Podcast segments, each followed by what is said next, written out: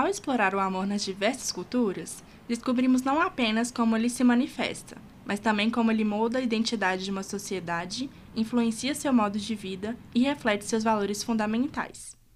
Este sentimento é uma lente pela qual podemos examinar as complexidades do ser humano, compreender o que nos une e o que pode nos separar e apreciar as diferenças culturais. Eu sou a Mariana. Eu sou a Isabela. E eu sou o Ítalo, e você está ouvindo o episódio Amor Sem Fronteiras, da 14ª temporada da Rádio Terceiro Andar. É, é aquela tarde de sábado, eu acho que é tomar banho de piscina no frio, eu gosto sair pra tentar de à noite. É, em casa. Fidelidade, talvez. Amor? Amor com sentido, uma produção da Rádio Terceiro Andar. Como já foi abordado nos últimos episódios, o amor pode ser demonstrado e encontrado em suas mais variadas formas. Mas como será que esse sentimento tão diverso e plural se apresenta em diferentes países ao redor do globo e como ele se adapta à cultura das pessoas? No episódio de hoje, a gente vai conversar um pouquinho sobre nossas experiências pessoais aqui no Brasil, além de ouvir relatos de algumas pessoas de outros países que a gente teve oportunidade de conversar a gente falou com quatro pessoas que não nasceram aqui no Brasil, que foram a Sara Pereira de Portugal, Beata Ucleia da Polônia, Ishishen da China e Oleide Azuk da Ucrânia. Vale ressaltar também que todas as experiências retratadas aqui são experiências pessoais e que podem não refletir a experiência de um país inteiro, né? E acho que interessante para a gente começar é, ouvir um pouquinho de vocês dois, porque eu, pelo menos, já sei da história de vocês, mas queria que, que vocês contassem é, do intercâmbio que vocês fizeram, né? Tanto a Isa quanto o Ítalo. Qual país ou qual, quais países vocês já foram, né? É, quanto tempo vocês ficaram? Como que foi, assim, no geral? Então, eu passei quatro meses e meio numa cidade no interior da Alemanha chamada Schmalkalden. É, eu fiz o intercâmbio pela DRI, Lá eu fui estudar Business and Economics e de lá também viajei, fui para França, fui para para Inglaterra, para Holanda, para Noruega e mais alguns outros países. Já eu, eu fui também pelo DRI da UFMG. Eu fui morar na Itália por seis meses. É, eu fiquei numa cidade que chama Padova, que é ali perto de Veneza, na Itália, no norte da Itália. É, visitei uns outros países também, visitei a França, visitei Estônia, visitei Croácia, visitei Praga, que é na República Tcheca. Ah, então vocês estão bem viajados, acho que vocês vão conseguir contribuir, contribuir bastante para a nossa conversa aqui hoje. E já que o nosso papo aqui é sobre amor, eu acho que o primeiro ponto interessante é, de trazer aqui é sobre amor da família. A Constituição Federal de 1988 aqui do Brasil abrange o conceito de família como diversas formas de organização, fundamentadas na relação afetiva entre seus membros.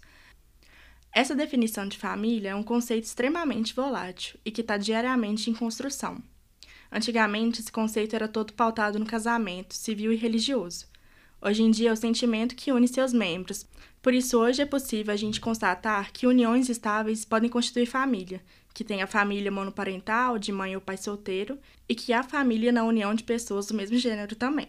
Pensando em todo esse conceito de família, considerando que o primeiro grupo, que esse é o primeiro grupo social, né, que a gente tem contato com, com esse sentimento do amor, do acolhimento, eu queria saber como que foi para vocês assim experienciar o amor da família quando vocês estavam em outro país, assim, tanto como que vocês lidaram com esse sentimento da saudade da família é, que vocês construíram aqui no Brasil, tanto também a família que vocês construíram lá fora, esses laços, esses laços afetivos que vocês criaram lá.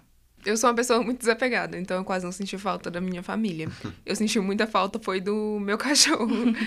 é... Que também é família. Não, obviamente. mas eu senti mais falta do rádio do que todo mundo lá de casa.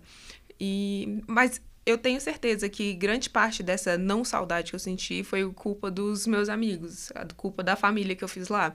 Então, eles eram tudo para mim, a gente passava todos os dias literalmente juntos de segunda a segunda-feira. Sempre tinha um churrasco no final de semana, uma peteca para jogar. É, era a comunidade brasileira que a gente fez lá, entre a galera da UFMG e a galera da PUC. E É, era todo mundo uma família. Eram cerca de 40 pessoas que se encontravam todos os dias para fazer brasileirices, digamos assim. A minha experiência foi um pouco diferente, assim, porque eu tinha família lá na Itália, né? Eu tenho família lá. E quando eu cheguei, é, tinha um primo meu que foi lá me buscar no aeroporto de Milão e que falava português também, então ele me ajudou bastante, assim. Foi um, uma salvação, comprou um chip para mim, comprou as paradinhas que eu precisava lá, então me ajudou bastante, assim, me ajudou a ver a importância da família, assim, também. Eu, um cara que me via muito raramente, assim, quando ele vinha para o Brasil, uma, duas vezes na vida dele, que me abraçou, assim, como se eu fosse o neto dele, me deu a cama dele para dormir, ele foi dormir no sofá. Então, é, é bizarro, assim. Aproveitando que a gente está falando, né, desse conceito de família, é, a gente vai ouvir agora a Shen. Ela nasceu na China e veio para o Brasil quando tinha oito anos. E ela mora aqui desde 2008, então ela já está bem habituada com o nosso jeitinho brasileiro, né? E ela contou um pouquinho pra gente como que ela sente essa diferença é, da família que ela tinha lá na China, né? Desses laços familiares que ela formou lá para os laços que ela tem aqui no Brasil. A estrutura família padrão da China ela é basicamente pais e filhos. Antigamente tinha mais aquela coisa, tipo assim, de morar com os pais do marido. Mas hoje em dia acho que não tem muito isso não. Porque lá, quando as pessoas casam, tipo, por exemplo, a palavra casar para mulher e casar para homem é diferente. O casar para mulher, ela casa para fora da sua família. E o casar para o homem, ela, ele pega uma mulher, tipo assim, ele pega a sua parceira para dentro da sua família, sabe? Por exemplo, é, geralmente lá os filhos do casal só carregam o sobrenome da família do pai. Hoje em dia tá um pouco diferente, você pode escolher, tá? mas antigamente, tipo assim, você carrega o sobrenome da família do pai só. Tanto que, tipo assim, você continua a linhagem, tipo, quando você tem um filho. Quando você tem uma filha, tipo assim, meio que a filha vai pra família do outro. É meio machista isso, é, mas, tipo assim, tem, tinha essa, essa tradição lá. É legal essa fala da, da Shen, né? Porque ela comenta muito sobre essa coisa de passar o sobrenome do pai, de como funciona a própria língua chinesa, né? Que é diferente tanto de para homem, casamento para homem, casamento para mulher. Inclusive aqui no Brasil a gente tem um pouco disso, né? Eu, eu sei que geralmente, pelo menos antigamente, era mais assim o sobrenome do pai que sempre passava para os filhos, né? E na China eles também têm aquele, aquela questão sobre o envelhecimento da população, né? O, tem um estudo da Comissão Nacional sobre o Envelhecimento da China que fala que até 2050 quase 30% da população é, vai ter mais de 60 anos. Isso tem algumas consequências, né? Como os filhos é, terem que cuidar dos pais e aí entra um pouco de machismo também, né? Que geralmente as filhas que, que cuidam dos pais. Pois é, né? Essa geração que tem hoje entre seus 40 e seus 60 anos é inclusive chamada de geração sanduíche, que são adultos, predominantemente mulheres, que têm responsabilidade tanto com os pais idosos de maiores de 65, geralmente, quanto com os filhos dos menores de idade, ou maiores de 18, mas que ainda depende financeiramente deles. Uma pesquisa do Centro Pew estimou que quase um em cada quatro adultos estadunidenses potencialmente se encaixa nessa definição.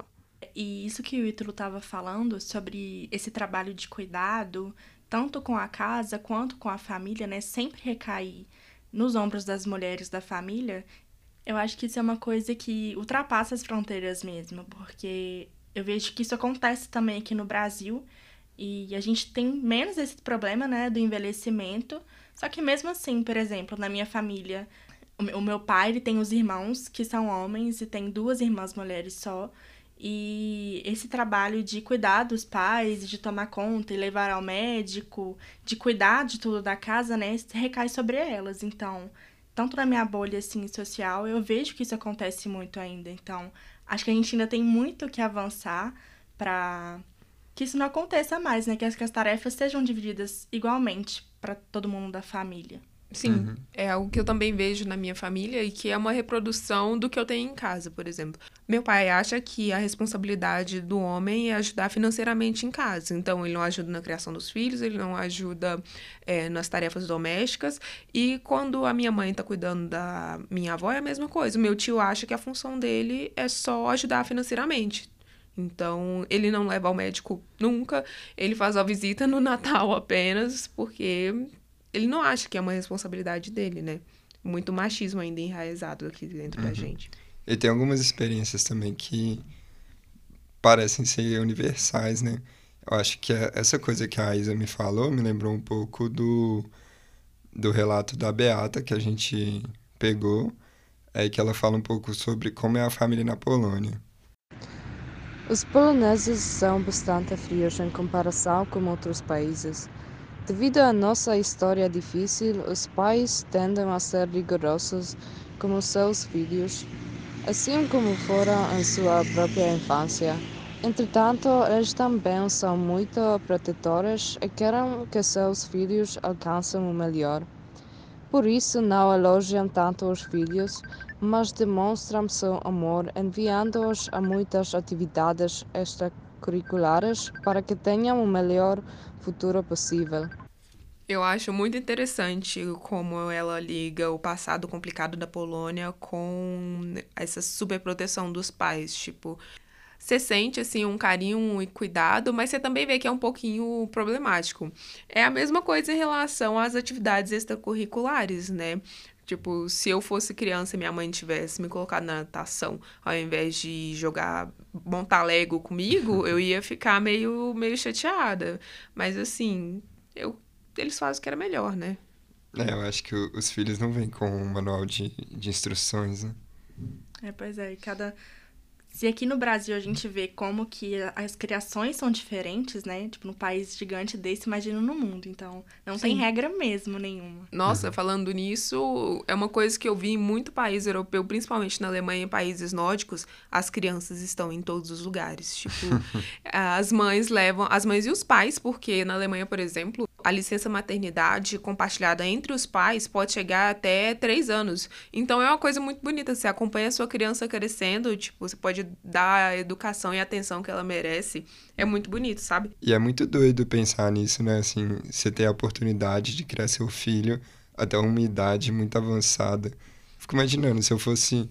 Se eu nascesse em um outro lugar, assim, em um outro país, seria muito diferente. Eu acho que se nascesse em outro, outro bairro aqui em BH, seria um pouco mais diferente, né? Sim, em outro país, então, né? Tipo, com outras leis, outra história, é, outros costumes, acho que a gente seria totalmente diferente mesmo. E quem ajudou a gente a responder essa pergunta foi a Sara, que nasceu em Portugal e vai contar um pouquinho sobre como essa criação portuguesa influenciou na personalidade dela, em quem ela é e no seu amor próprio.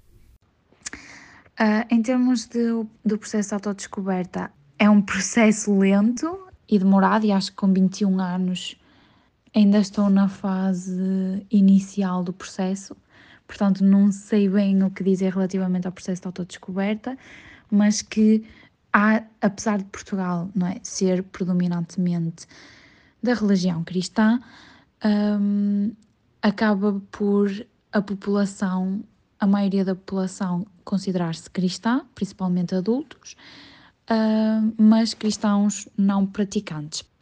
Em termos culturais, assim, há uh, influência na forma como expressas a tua identidade, mas como sou uma considero uma pessoa muito aberta e porque, por exemplo, tenho influências francesas na minha família e tenho contacto frequente com a França, acabo por conhecer outras culturas e acho que não. Ou seja, acho que as pessoas não olham para mim e pensam, ui, cultura mesmo de Portugal. Acho que não é isso. Apesar de que sinto que a cultura portuguesa influencia no aspecto de, de ser aberta às pessoas, ou seja, a cultura portuguesa é considerada, por exemplo, a população portuguesa é considerada uma população muito aberta, muito simpática, sorridente no geral, claro, depois há pessoas que sejam exceções, mas acredito que a cultura influencia nisso, de qualquer pessoa que vê na rua e diz bom dia com toda a alegria, mesmo que não conheças a pessoa, acho que faz parte da educação, exatamente porque fui educada numa cultura assim, numa cultura diferente, irá ser diferente. É engraçado que o exemplo que a Sara usa para Portugal ser mais aberto é dar bom dia pro outro na rua, né? Imagina um país europeu que não dá bom dia pro outro na rua, não sorri. É, até os alemães que são mais fechados, assim, eles dão um bom dia. No supermercado é todo dia, Guten Tag, tipo, wie geht's? Que é bom dia, como você tá? E vem com um sorriso? Aí também já é pedir demais. ah, não é não, porque aqui a gente até chama pra entrar, tomar um cafezinho. Sim, exatamente, pergunta de todo mundo da família. Pois é. Quem falou um pouquinho pra gente também sobre essa experiência, né, da formação da identidade e de todos esses aspectos culturais que influenciam, né, foi a Olísia. Ela cresceu na Ucrânia e ela vai contar um pouquinho pra gente como que foi essa experiência dela. Eu sinto que a mentalidade da Ucrânia, país que nasci e fui criada, tem uma ligação bem forte com a formação da minha personalidade. Os ucranianos são incrivelmente corajosos, amamos liberdade e temos muito orgulho do nosso país. Agora que estou morando fora devido à invasão russa, eu penso em mim como embaixadora do meu país. Sempre mostrando o meu melhor lado, nunca recuso ajuda. Sou tolerante e bastante sociável. E costumo me expressar por meio de ações, como a maioria dos ucranianos, não somente por palavras. Ultimamente não temos medo de exprimir nossas opiniões sobre os mais diversos assuntos, mas também sempre ouvindo as opiniões contrárias themselves in order to better understand themselves. É, isso me lembra muito quando a gente morava junto. A Olise era minha colega de casa lá em Schmalkalden ela estava sempre fazendo uma comidinha, sempre é, perguntando se a gente estava bem. A Olísia, sim, a Olísia sorria bastante, perguntava como é que a gente estava e você via que era de verdade, sabe? E eu gosto muito quando ela fala que se vê como uma embaixadora da Ucrânia, sabe? Em todo lugar que ela vai. Porque é muita realidade, porque ela traz mesmo uma, uma felicidade, um orgulho de ser ucraniana, que é um pouco difícil da gente ver em outros brasileiros, né? A gente ainda tem essa síndrome de vira-lata que não nos, nos meio que permite sentir orgulhoso. Não acontecia muito lá em Schmalkalden, porque onde a gente ia, a gente levava nossa caixa de som com as nossas músicas e os gringos adoravam. É, a coisa mais legal é, é sair do país e se descobrir patriota, né? Acho que eu descobri o Brasil fora do Brasil. Eu, eu nunca me considerei muito um patriota aqui, mas lá fora eu adorava colocar música brasileira e fazer tudo que a gente faz. E eu saía de chinelo na rua e falava uhum. que todo mundo estava errado e eu que estava certo. Sim, os espanhóis, inclusive, não gostavam, não. Eu tinha uma colega que falava: você quer reconhecer um brasileiro, é só olhar para o pé dele. Se ele estiver mostrando os dedos, ele é brasileiro. É. é eu acho, Ítalo, que essa esse conceito que você trouxe, né, do patriotismo, é, essa palavra, ele, ela ficou muito, com um gosto muito amargo pra gente nos últimos anos, então acho que é um caminho pra gente. É legal ter essa experiência de vocês, né, de fora, de sentir esse, esse orgulho pelo próprio país. É, e é um caminho pra gente também, um caminho bem longo, pra gente ressignificar isso e ter orgulho mesmo do nosso país, independente dos problemas que ele tem, né? Porque eu acho que vocês que visitaram outros países conseguiram ver que todos os países têm problemas, né? Sim. Uhum. Essa última quadra da história foi bem complicada pra gente em relação ao termo patriotismo, mas eu já posso falar que eu sou patriota com mais tranquilidade do que há um tempo atrás. Principalmente depois que você viaja seis, sete países, que foi o que eu passei nesses últimos seis meses. E você percebe que nenhum deles é perfeito. Tipo, ah, na Alemanha o, o trem tá marcado para 8h14, ele passa às 8h14. Mas a gente não tem toda aquela cordialidade, aquele sorriso é, na hora de passar num caixa do supermercado, por exemplo. É, e a gente estava falando muito sobre essa questão de abertura, né, das pessoas dependendo do país que elas são, acho que tudo influencia muito, né? A, a história e os costumes, tudo influencia bastante nessa questão de abertura para o outro. E eu acho que aqui no Brasil a gente é um pouco aberto e isso reflete muito nas nossas relações românticas aqui, né? No amor romântico. É, a gente tem uma facilidade maior para ser aberto, né? Para as outras pessoas. Estou dizendo isso porque recentemente eu vi um estudo que foi feito pela empresa NepLab. É uma organização que faz testes e reviews de colchões nos Estados Unidos. Essa pesquisa diz que o Brasil é o segundo país mais promíscuo do mundo, considerando a idade média em que a virgindade foi perdida, número médio de parceiros sexuais, a taxa de infecções sexualmente transmissíveis e a porcentagem da população que considera o sexo antes do casamento entre adultos moralmente aceitável. É, quando eu li isso, eu fiquei meio de cara, assim, porque eu acho que esse termo promiscuidade é super ultrapassado, né? Porque, na verdade, a gente se relaciona de uma forma mais aberta.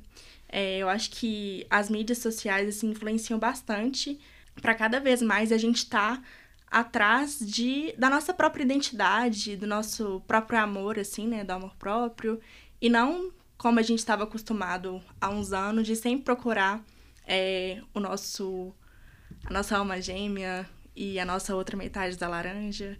Então, acho que a gente está caminhando, né, para ser o mais, o primeiro mais promíscuo, quem sabe. é, esse termo promiscuidade é muito, muito nada a ver. E ele até me lembrou um comentário da minha avó outro dia. Eu estava super satisfeita em que hoje em dia a gente consegue ter mais de um ou dois namorados. Isso não ia ser um problema na hora de casar, por exemplo, porque eles não iam te ver como rodada, digamos assim. Esse negócio da Disney, esses filmes americanos, eles colocam muito essa questão do príncipe encantado, desse amor perfeito. E eu acho que em outras culturas também existe um pouco disso, né? Existe muito essa coisa que a gente vê em doramas, em animes, e a Ishishen até falou um pouco sobre isso pra gente. E sobre o amor romântico típico do meu país de origem, que é a China, ela é muito diferente aqui no Brasil. Porque no Brasil, aqui, tem a cultura de ficar e tudo. Tanto que, tipo assim, é, nos Estados Unidos também começou a ter aquelas palavras que fala, tipo, situationship, não sei o que, que é a mesma coisa de ficar aqui no Brasil. Só que na China não tem muito isso. É porque lá, como originalmente é uma, um país mais fechado, mais tradicional e tudo, a galera, tipo assim, só tem uns contatos físicos, tipo, pegar na mão, dar um abraço, dar uns beijinhos, depois que afirmam o, a situação de namoro. Tipo, antes de, tipo, antes de afirmarem o um namoro, eles basicamente não têm muito contato físico. Eu acho que isso é muito notável, tipo assim, hoje em dia, para algumas pessoas que não tinham conhecimento dessa cultura, através dos doramas, que tá na moda, assim. Que na Netflix tá cheio de doramas, essas coisas e tudo. Que você pode ver, tipo, tem vários doramas mais românticozinho, assim. É, mais amorzinho sabe? Tipo, mais puro, assim. Que você vê que os protagonistas, tipo assim, pega na mão já fica tipo assim, ai meu Deus, tipo, sabe? A gente, tipo assim, que nasceu nesses países, a gente é muito nutrido por um romance desse tipo, que é um romance Disney, tipo assim, que você demora para achar alguém, aí você tem uns passinhos para dar, e você acha aquela pessoa, e é isso. Tipo, sabe? É, é tipo os doramas do, dos países leste asiáticos é basicamente a Disney do Ocidente. Esse comentário da Sheng me lembrou uma história que uma amiga tunisiana minha me contou de quando ela estava num mirante, num carro com um ex-namorado dela, e a polícia parou os dois porque eles estavam se beijando. E na Tunísia não é permitido nenhum tipo de contato físico público antes do casamento. Na verdade, nem privado, né? É, e eu acho que é, esse, essa proibição em alguns países, esse, essa coisa que nós jovens, eu acho que a gente percebe que é um pouco mais antiquadra, elas são piores ainda para a comunidade LGBTQIA+, né? Sim, na Tunísia, por exemplo, é proibido ser LGBT, sabe? É um dos motivos pelo qual essa minha colega foi morar na Alemanha, porque ela se identifica como uma pessoa bissexual, então ela não pode ser ela mesma no país dela. É uma situação meio complicada. É, não só países como a Tunísia, assim, mas o próprio Brasil, que a gente vem falando que é tão mais aberto assim, a gente sabe que ele não é tão aberto para essas pessoas. Aberto né? para quem, né? Para uhum. heteronormatividade, para as pessoas LGBTQIA, fica meio complicado. Pois é, Isa, e você estava comentando sobre esse caso do casal que, que foi pego né, lá no Mirante, e o Ítalo também falou sobre como é, aqui no Brasil a gente ainda tem esse problema muito forte da LGBTfobia. Porque eu vi um dado também que o Brasil é o país que mais mata pessoas trans no mundo inteiro. É, de 325 assassinatos de pessoas transgênero registrados em 71 países nos anos de 2016 e 2017, mais de 50% desses casos foram aqui no Brasil. Então, a gente percebe não como só é, essas demonstrações de afeto em público vindo de pessoas é, LGBT é, são problemáticas ainda, são vistas né, com, com maus olhos ainda pela nossa sociedade. E eu acho que no mundo cada vez mais globalizado, essas coisas vão caindo um pouco, talvez. A gente ouviu também a Beata que fala um pouco dessa questão sobre as novas gerações reinventando esse tipo de relacionamento, tanto na Irlanda quanto na Polônia. Na Polônia ainda somos antiquados, de certa forma seguindo as tradições de namoro. Na Irlanda, eles são mais abertos a descobrir novas formas de namoro e não seguem tanto as tradições, são mais liberais. No entanto, isso está mudando muito para a nossa geração. As tradições estão começando a ser deixadas para trás e as pessoas tendem a se concentrar mais em si mesmas do que na busca pelo amor. Eu gostei muito da nossa conversa. Acho que a gente teve uma boa ideia de como que o amor pode ser visto e permeado em diferentes culturas ao redor do mundo. Né?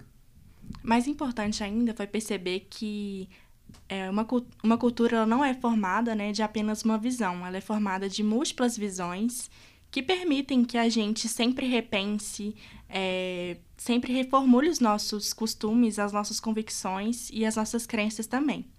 E vocês? Acham que a nossa cultura influencia no nosso jeito de amar? Você acabou de ouvir o sétimo episódio da 14ª temporada da Rádio Terceiro Andar. Esse episódio foi produzido e apresentado por Isabela Ferreira, Ítalo Franco e Mariana Vasconcelos, sob orientação do professor Felipe Jacome e do estagiário docente Sóstenes Reis. A Rádio Terceiro Andar é um projeto de ensino, pesquisa e extensão coordenado pelos professores Felipe Jacome e Sônia Pessoa. Para saber mais, acesse fafiche.fmg.br barra terceiro andar e nos siga também nas redes sociais, no arroba Rádio Terceiro Andar. Obrigada e até a próxima!